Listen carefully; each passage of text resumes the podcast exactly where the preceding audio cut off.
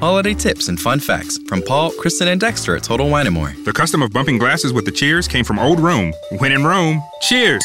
A pork crown roast with cranberry stuffing deserves a ripe, fruit-forward Cabernet from Paso Robles. Let me help you find the perfect bottle. Looking for the right wine for a meaningful gift? Consider me your wine concierge. Whether you're entertaining or just bringing the wine, we'd love to share our always low prices and ridiculous selection with you. This holiday, now offering same-day delivery at TotalWine.com. Cheers!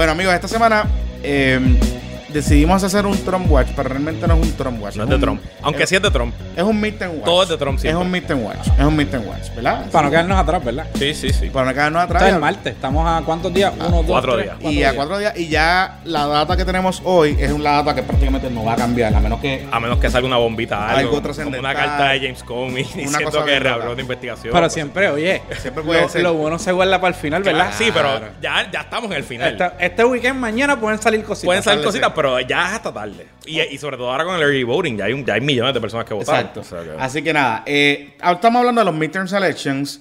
Luis Herrero, Carlos Zagalía, Jonathan Lebrón. Ok, pero vamos a empezar por lo básico. Me ha llamado la atención, y lo tuve que comentar esta mañana en Facebook, la efervescencia que ha generado estos midterms. Yo no sé si es por el Facebook o la cosa, o porque mucha gente de Puerto Rico se ha ido. En chamacos jóvenes puertorriqueños que se han ido de la diáspora, que se han metido es por Trump, en campaña. No están en la diáspora, se mudieron a el territorio. Está bien, sí, sí. Sí, whatever. o whatever, la- verdad, sí, Dale, sí, dale. ajá, ok. Está bien, Rivera Marín, está bien. Sí, dale. sí, sí, está bien, está bien. Está bien, whatever, ajá, le den más, ok, que se joda. Este, que se mudaron a Estados Unidos por alguna razón. Y los he visto bien activos. De hecho, han organizado bancos Trump, de Trump. bancos de llamada de Puerto Rico, bancos de llamada con dos personas, pero han organizado bancos de llamada aquí Sí, en Puerto sí, sí, Rico, sí, sí. etcétera, etcétera, etcétera. Hubo uno que vimos en la foto el otro Eh. día. Saludito a Manuel. Oye, Oye, yo- güey, Manolo Calderón está bien activo en las redes. Yo puse lo de la tiradera de, vamos a hacer una, de la tiradera de calle 13 y, el, te- el te- Te- Tecuán. Te cua- Mi opinión es que Tecuán se lo barrió. Calle- y calle la escuché, 13, buena. no calle escuché. 13 es una mierda, en verdad, al, al lado de. Estuvo Se lo limpió. Y Manolo Calderón me escribe, ah, es que tú la tienes con René. Porque él que es- Mira, cabrón, ¿qué tú hablas? Eso es lo que dice la iglesia que René. si, Tú- tú que ves si es estadista o qué. ¿Qué tiene que ver eso? Calle 13, Manolito, es una mierda rapeando. Ma- Manolo está activo porque Manolo es preaspirante al precinto Sí, está, 4. pero está activo. Está bien, y es, debe, tiene debe comprar, activo, debe sí. poli y todo. Oye, lo la está- tiene que más. la Yo tiene he que más, tiene estado que en, en algunos eventos. Lo está haciendo muy bien. Mira, el matriarcado que dejen de quemar a El matriarcado, pero Tecuán se lo barrió, Pero, pero, pero tengo que decir algo. y nuestra productora está de acuerdo. decir- eh, tengo que decir, exacto, pero tengo que decir algo, tengo que decir algo. Y, y ella casi nunca está de acuerdo con lo que Exacto, nosotros nunca está de Casi acuerdo. nunca, especialmente con lo que tú y yo decimos. Exacto. Pero en el caso de Mónica Calderón está haciendo algo bien chévere y con esto sí seguimos con los midterms. Está caminando. Eh, y me llama la atención lo que está haciendo en el precinto. Un precinto interesante. Un precinto que el Partido Popular debió haberlo ganado, excepto Exacto. Mm. porque había una candidata independiente, le quitó como mil votos. Pero si hubiera, si esa candidata no hubiera estado, hubiera ganado el Exacto. del Partido Popular. Y es un precinto que se ha mantenido bastante estable en, en términos de sus demográficos.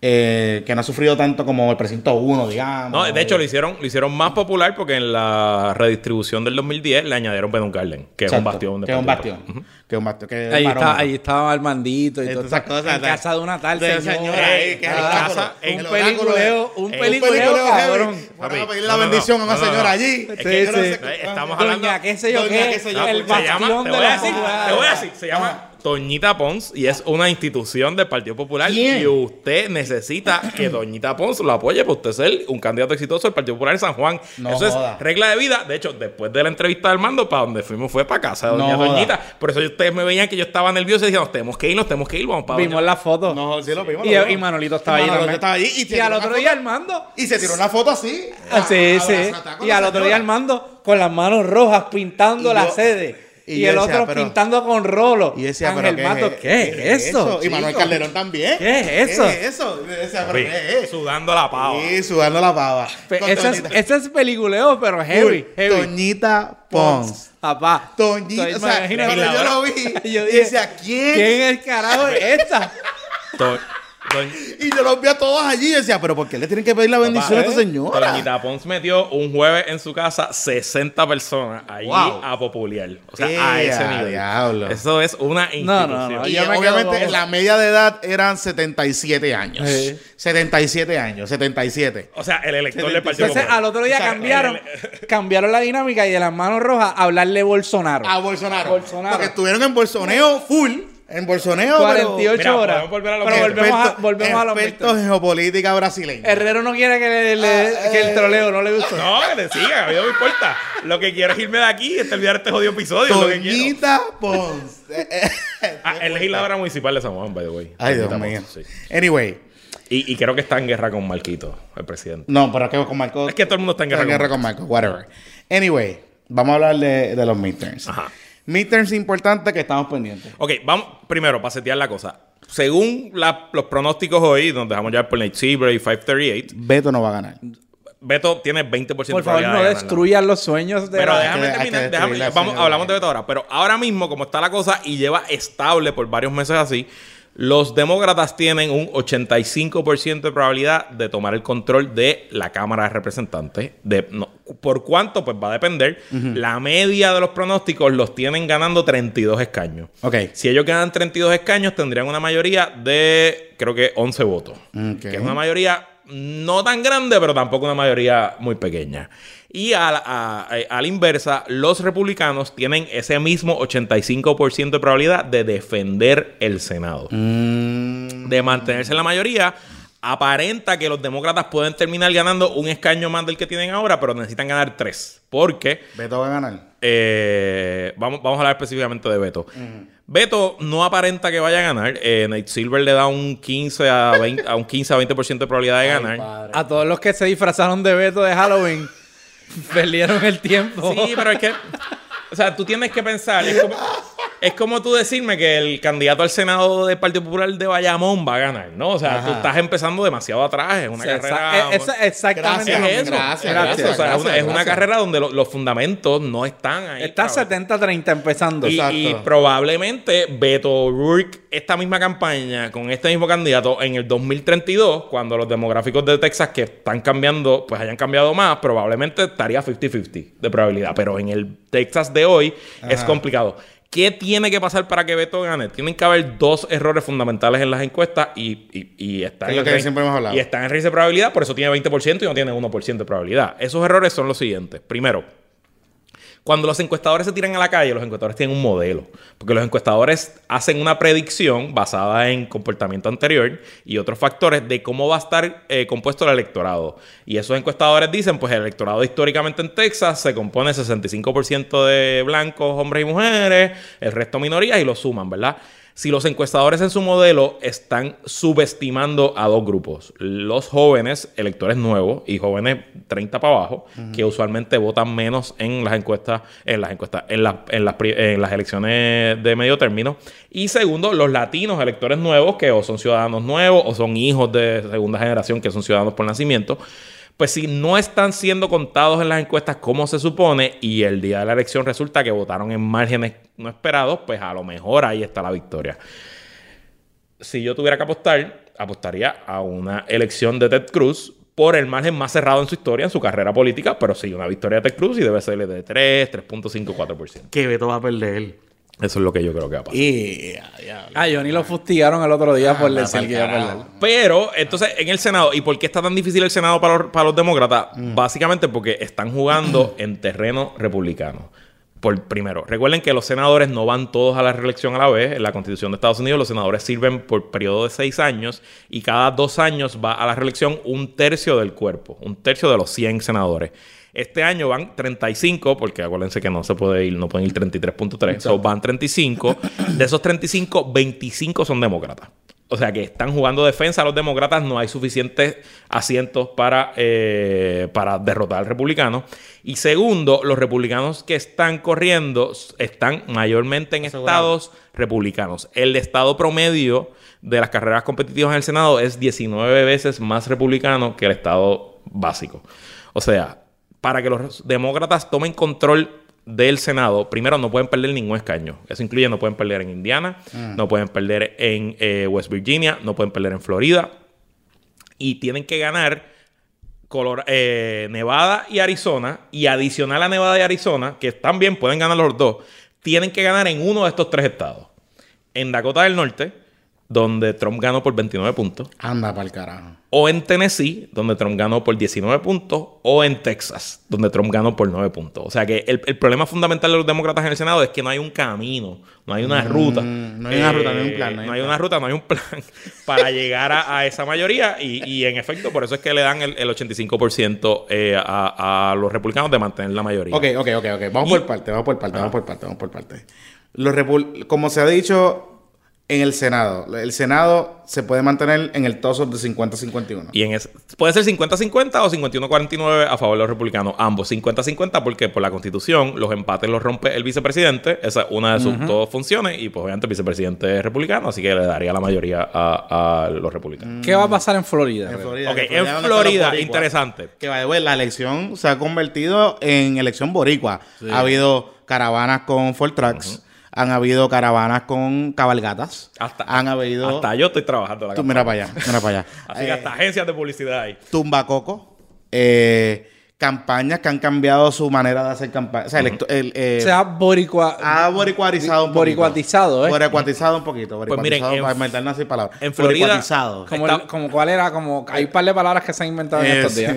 bori- Boricuais. En, en Florida hay un fenómeno que está pasando que se llama Andrew Gillum, el candidato a gobernador de los demócratas. Andrew Gillum, yo no sé si llegamos a hablar de él en, en- en el, en el podcast. Andrew Gillum gana sorpresivamente la primaria de los demócratas en agosto. Él es el alcalde de Tallahassee, que es una ciudad que es la capital del estado, que es al norte del estado, pero es una ciudad sureña. Ok, para todos los eh, paréntesis. Un Wikipedia fact. Ajá.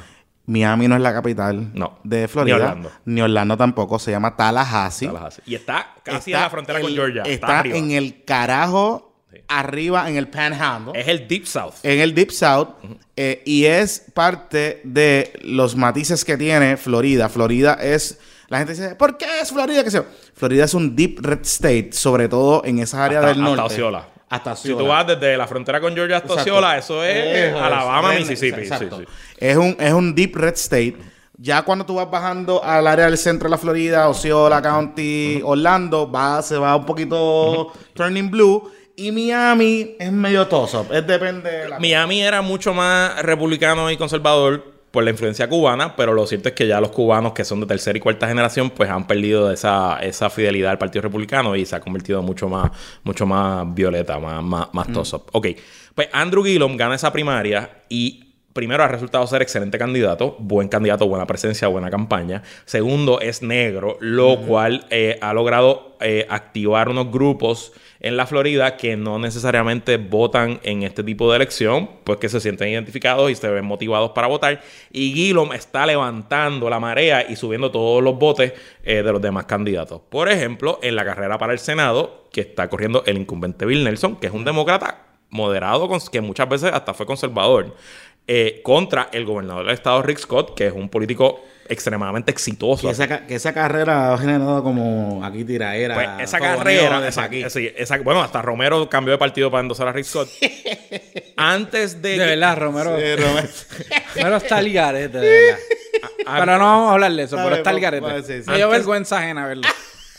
antes de que Gillum entrara en la carrera, la carrera para el Senado estaba medio toso con quizás un, un, un edge para Rick Scott, el republicano. Habían encuestas que los tenían empate, a veces tenían a Rick Scott ganando, a veces tenían a Bill Nelson, el demócrata, ganando.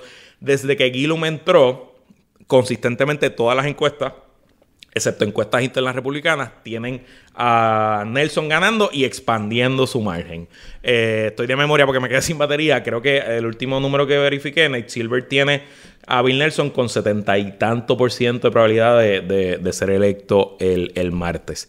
Adicional a eso, en Florida hay varios distritos eh, juicy, porque por ejemplo tenemos una Ileana Ross, que es la decana de los cubanoamericanos y republicanos en, en Florida, que se retiró. Es un distrito en Miami-Dade y ahí hay una carrera interesante. Hay como cinco o seis distritos eh, para el Congreso que los, que los demócratas deberían ganar.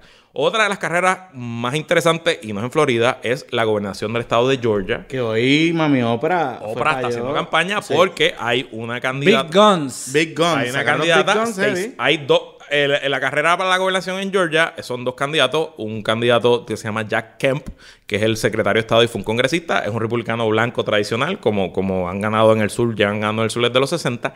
Pero la candidata demócrata es una abogada educada de Yale, que fue la líder de la minoría en el- la legislatura de Georgia y que es negra. Si ella gana, se llama Stacey Abrams, sería la primera mujer negra gobernadora en la historia, de historia los Estados Unidos. de los Estados no Unidos. solo en Georgia, en la historia de los Estados Unidos. Y también ha resultado ser una, una excelente política. Está haciendo una campaña excelente, tan excelente que tenía hoy. Obama fue esta semana y Oprah está, no solo fue a dar el discurso y un endorsement, está tocando puertas en unos barrios de Atlanta, eh, sacando a la gente a votar. Georgia sigue siendo un estado sureño heavy, pero lo cierto es que Atlanta y sus suburbios se han convertido en una urbe, son la quinta ciudad más grande de los Estados Unidos, ha habido un crecimiento económico gigantesco. eh, y pues se está convirtiendo en un bastión eh, demócrata la ciudad y sus suburbios. Y el tema de los suburbios es donde está hoy la mayor fortaleza de los demócratas para recuperar el Congreso, porque lo que está pasando, Jonathan y Carlos, es que mientras más educado el electorado, mientras más afluente el electorado, independientemente de raza, hay mayor rechazo a Trump. Claro. Y entonces lo que se está viendo es, Es una relación inteligencia. Mientras más inteligente, más lejos está de Trump. Es un- Exacto. es- es eso, es eso mismo, es es una relación eh, perfectamente eh, si usted es fanático de Trump y se siente que le dijimos bruto, pues exactamente eso es lo que le dijimos. exacto. Y lo- no, en efecto, en efecto, si usted es un puertorriqueño fanático de Trump, usted es bruto. No, no hay otra manera de, No de- de cosas, Americano también. la- no Yo la- lo digo Sí, así. sí, Yo no tengo problema con imagínate, Imagínate. Pero a lo que voy es que hay unos sitios, sobre todo los suburbios, eran por décadas una fortaleza republicana, era el Country Club Republican. Era esa, esa definición y donde más eh, sangrado ha habido para el Partido Republicano es en esos grupos. ¿Y qué pasa? Que esos distritos suburbanos no son únicos a una sola región de Estados Unidos. Hay distritos suburbanos en todos los Estados Unidos, en todas las regiones, y por eso, a diferencia del mapa del Senado, en el mapa de la Cámara, los demócratas tienen un montón de targets de potenciales victorias, porque, y esto lo vi en, en Twitter, básicamente, si usted vive en una zona que hay un Whole Foods, el supermercado este fancy de hipster, a 25 minutos,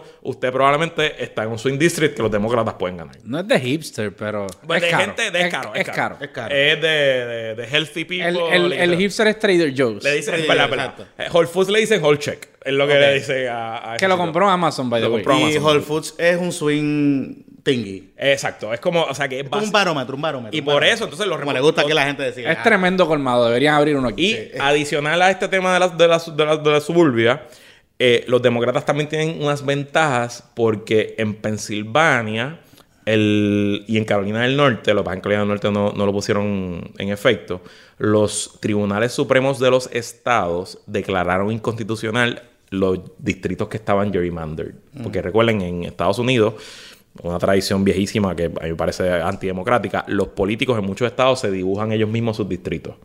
Y obviamente, pues si tú- mamey. si tú te puedes- yo si tú- o sea, en vez de que los electores escojan a los políticos, los políticos escogen a sus electores. Bueno, hay un, hay un video por ahí en, creo que es de Vox, o una de estas estas páginas de internet de Millennials, que uno de... The estos- Vox, eso no era la- el canal 52 de los videos. tú- Tú sabes. Eh, que hubo uno de estos estados, creo que fue en Carolina del Sur, que el distrito para ganar, para que los republicanos ganaran, dividieron una universidad históricamente negra Ajá. por la misma mitad.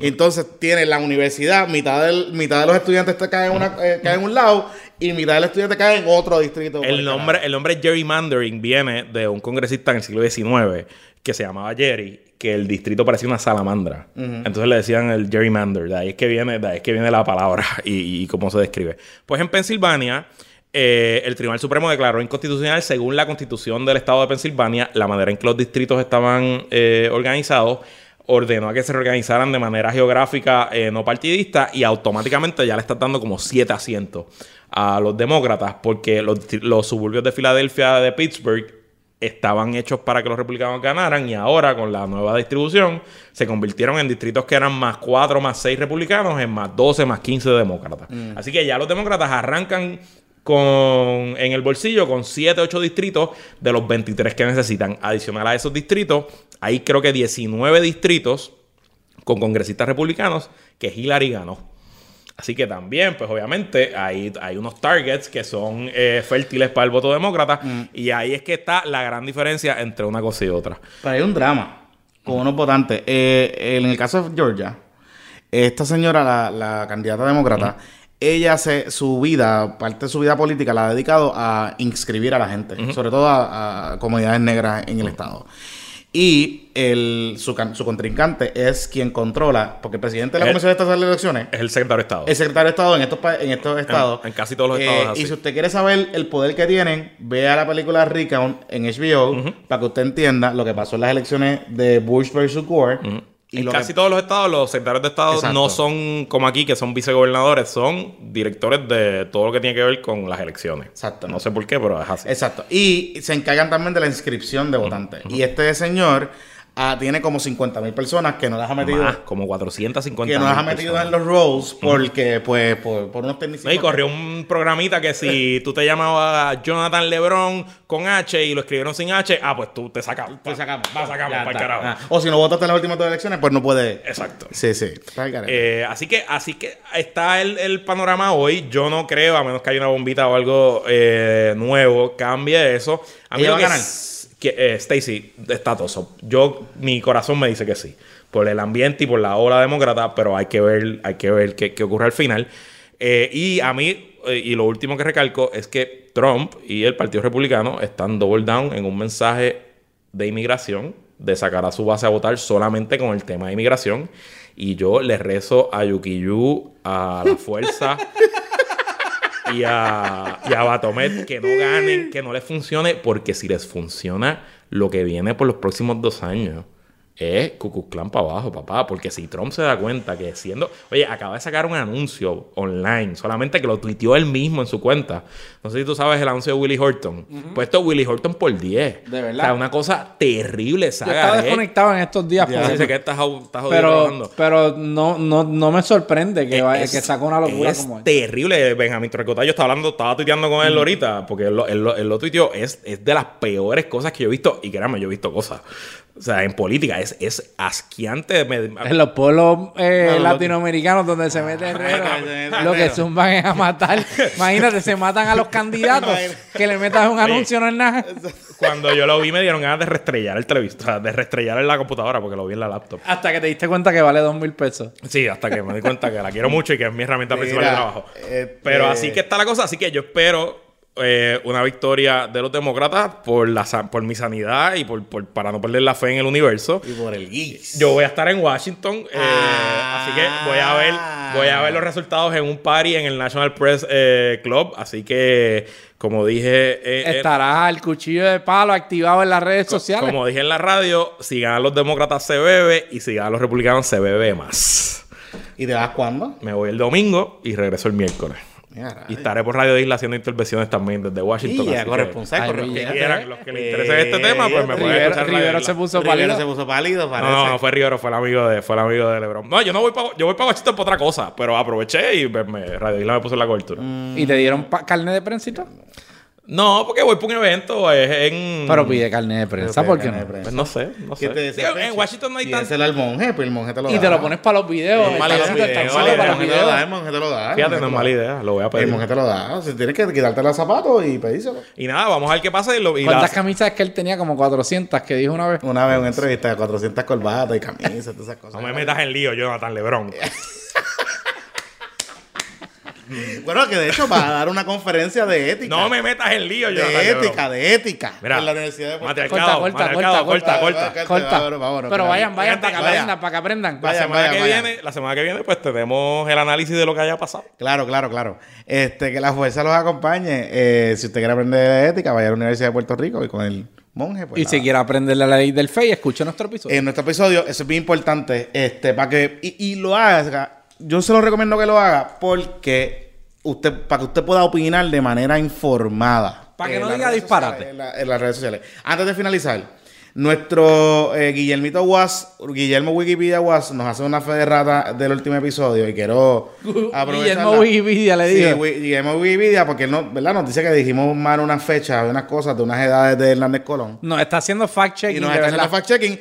Y a diferencia, como le dije, yo siempre, nosotros Corrió, siempre se nos corrige. equivocamos. Pero no deja de ser una mamabichería y hacernos, sobre todo, hacernos la corrección. y sobre todo por la edad de un gobernante que no íbamos a saberlo. Pero nada, no te preocupes. Guillermito Was. Te damos crédito. Guillermito Wikipedia Was nos compartió lo siguiente. Hernández Color fue secretario de Justicia a los 29 años. Senador a los 32 y gobernador a los 36. Aparentemente en el episodio pasado parece que dijimos la... Yo dije que fue a los 32 secretario de Exacto. justicia. Pues, Ahí digo- están corrected. te, te equivocaste, te equivocaste en una, en una cosa nada más. Sí. Pero nada, está bien. Está bien. Eso, eso es parte de. Este, así que yo espero que hayamos complacido eh, el ego intelectual de nuestro amigo. Hoy, Te queremos, cuando lo escuche, Guillermito. escucha, va a abrir un champán allí en Paseo San Juan. Eh, pasando. y espero que me invite. Que la fuerza lo acompañe. This year, giving the gift of a smarter home is a pretty smart idea. But finding those gifts at Black Friday savings from the Home Depot is downright brilliant. Great gifts from trusted brands like Ring and Philips. The latest video doorbells, smart lighting, smart locks, and more. Right now, good things come in smart packages. Smart home gifts at Black Friday savings only at the Home Depot. How doers get more done. US only.